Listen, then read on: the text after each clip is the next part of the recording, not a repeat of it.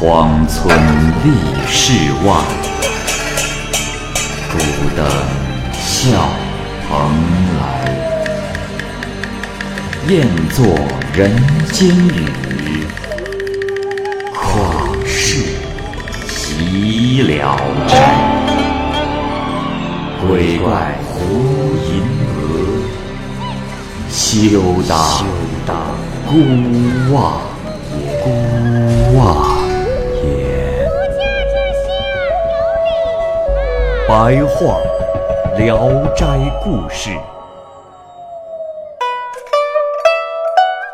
《聊斋故事》之苏仙。蚂蚁播讲。高明图任郴州知府的时候，有一位姓苏的女子在河边洗衣裳。她蹲在河中的大石头上，有一缕水草，温柔翠嫩，相当的惹人怜爱，在水面上浮游荡漾，绕着石头飘了三圈苏女看见了，怦然心动，回去不久。便怀孕了，母亲悄悄地问她是怎么回事儿，苏女照实的说了，母亲疑惑不解。过了几个月后，苏女竟然生下了一个儿子。她本想将孩子扔进胡同抛弃，但是有于心不忍，就把孩子放在木柜中养着。从此，她发誓绝不嫁人，决心要把孩子养大。但是，没有出嫁就有身孕，无法向人启齿，所以孩子长到七岁的时候，还没有出去见过人。一天，儿子忽然对苏女说：“母亲，孩儿渐渐的长大，封闭我而不让我见人，到什么时候才能结束啊？母亲，母亲让我走吧。”我不想再拖累母亲了。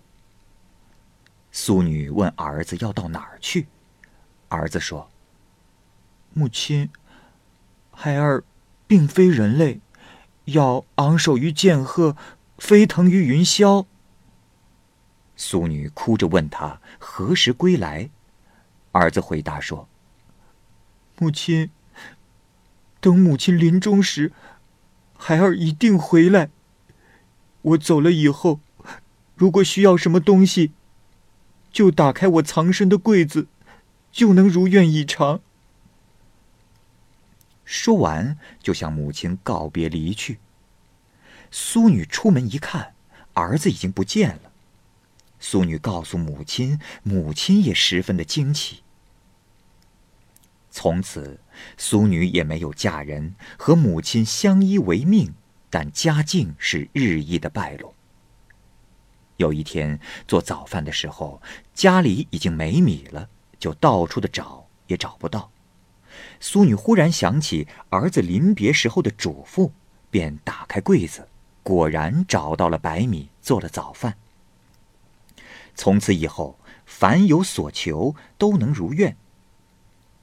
三年之后，其母过世，一切的丧葬开支。都从柜中支取，安葬好母亲。后来的三十年，这苏女硬是一个人生活，大门也不出。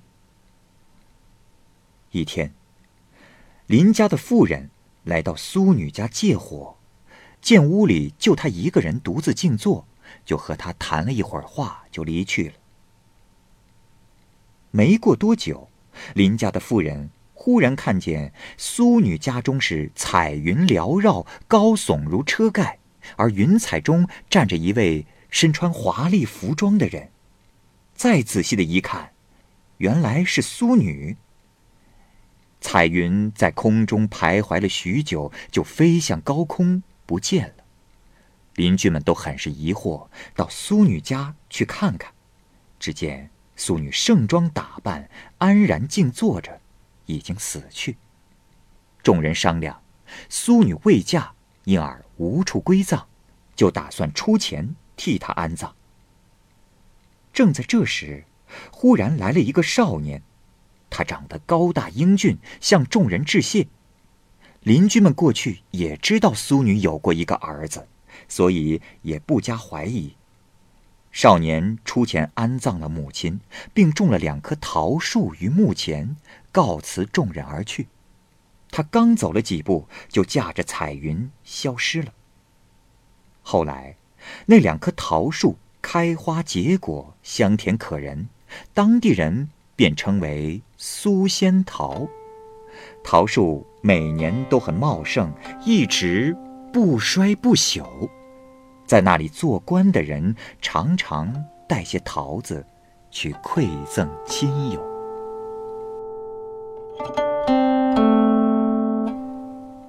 老饕，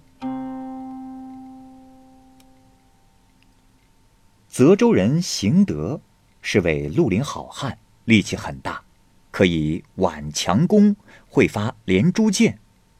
他的功夫被称为一时的绝技。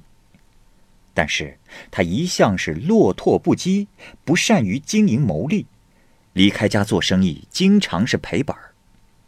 当时，南京和北京的大商人都愿意和邢德一道结伴出行，为的是啊，在路上能够安心。有一次，正值冬季的时节，有两三个商人愿意借给邢德一些本钱，与他一同去做生意。邢德也拿出自己所有的积蓄和借来的钱合在一起，打算买进大批的商品。邢德有个好友，擅长算卦，临行前呐，邢德就请他卜算凶吉祸福。朋友占卜之后说：“哎呀，邢兄啊，这一卦是悔兮呀，意思是说你要遭遇厄运。”你的这宗生意，即使是没有花本钱，这损失也是非常惊人的呀。邢德一听是闷闷不乐，他就想，不要出门做这次买卖了。可是他的那几个商人朋友不依不饶，还催促他快快上路。到了京城，竟然真的应验了朋友的卜算，邢德赔了本钱。腊月中旬的一天，邢德骑了匹马出了城门，想到次年没有本钱做生意，他的心情就更加的沉重。当时晨雾蒙蒙，将他的衣服都打湿了，他决定暂且到路边的小店躲避一下。他拴好马，要来了一些酒，闷闷不乐的喝着。这小店里呀，坐着一位。须发花白的老人和两个少年，他们正在北窗下饮酒，在他们的旁边侍候的童仆是头发散乱。邢德坐在南边的座位上，正和老人相对。童仆给老人和少年倒酒时，不小心打翻了盘中的菜肴，将老人的衣服给弄脏了。这时，一个少年见状大怒，立即揪住了童仆的耳朵。命他用佩巾为老人擦拭衣服。邢德又看见那闯祸的童仆手指上都戴满了铁剑环，每个环都有半寸厚，约有二两多重。他们吃过饭，老人命少年从格囊中取出了银子，将银子堆在桌子上，一边称称，一边扳着指头计算，用了很长时间才把所有的银子包裹好，封上。然后，少年从马寺中牵出了一匹跛脚的黑骡子来，扶着老人骑了上去。童仆骑着瘦马随着老人。那两个少年把弓箭系在腰上，牵过马来，一道策马而去。邢德是不眨眼睛的盯着看到了所有的一切，见他们有那么多的银子，这羡慕的目光像要喷出火来。于是他放下了酒杯，匆忙的追赶他们去了。邢德看见老人和仆童在前面迟缓从容的走着，就离开了正道，抄小路斜插着冲到了老人的面前。他拉住马，张开了弓箭，怒目瞪着老人。老人弯腰脱下左侧的靴子，微笑着说：“ 年轻人，你难道不认识我老饕吗？啊？邢德没有理睬老饕，而是尽全力拉开弓向老人射去。老饕俯卧在马鞍上，伸出左脚，两个脚趾张开，就像钳子一样夹住了邢德射来的箭。老饕笑着说。就这么点雕虫小技，还用得着你老子用手接吗？啊！邢德一听，心中大怒，施展出他的拿手绝技连珠箭，前箭一发，这后箭即至。老饕出手接住一只，好像根本没有料到他的连珠箭法似的，第二箭。就直射入他的口中。只见老饕一下子从马上掉了下来，口中衔着箭头，僵卧在地上。那童仆也下了马。邢德心中暗喜，以为老饕中箭而死，就悄悄地向老饕走去。突然间，僵卧着的老饕一跃而起，吐出了箭矢。他拍着手说。哈哈哈哈好玩好玩啊！呃，初次见面，为什么就开这么大的玩笑呀？啊！邢德大吃一惊，连他的马都被吓得狂奔而去了。邢德这才知道老饕绝非等闲之辈，再也不敢返回劫掠了。邢德骑着马又走了三四十里路。正赶上地方官吏的管家携带着许多金银去京城，邢德心中暗自盘算了一下，他想，假如他拦路抢劫，估计能有一千多两银子。于是，邢德又一次兴奋了起来，策马追去。正在急忙的追赶之时，忽然就听见一阵马蹄声从远处传来，回头一看。却是刚才跟着老饕的那个仆童，骑着老饕的那头瘸骡子飞奔而来。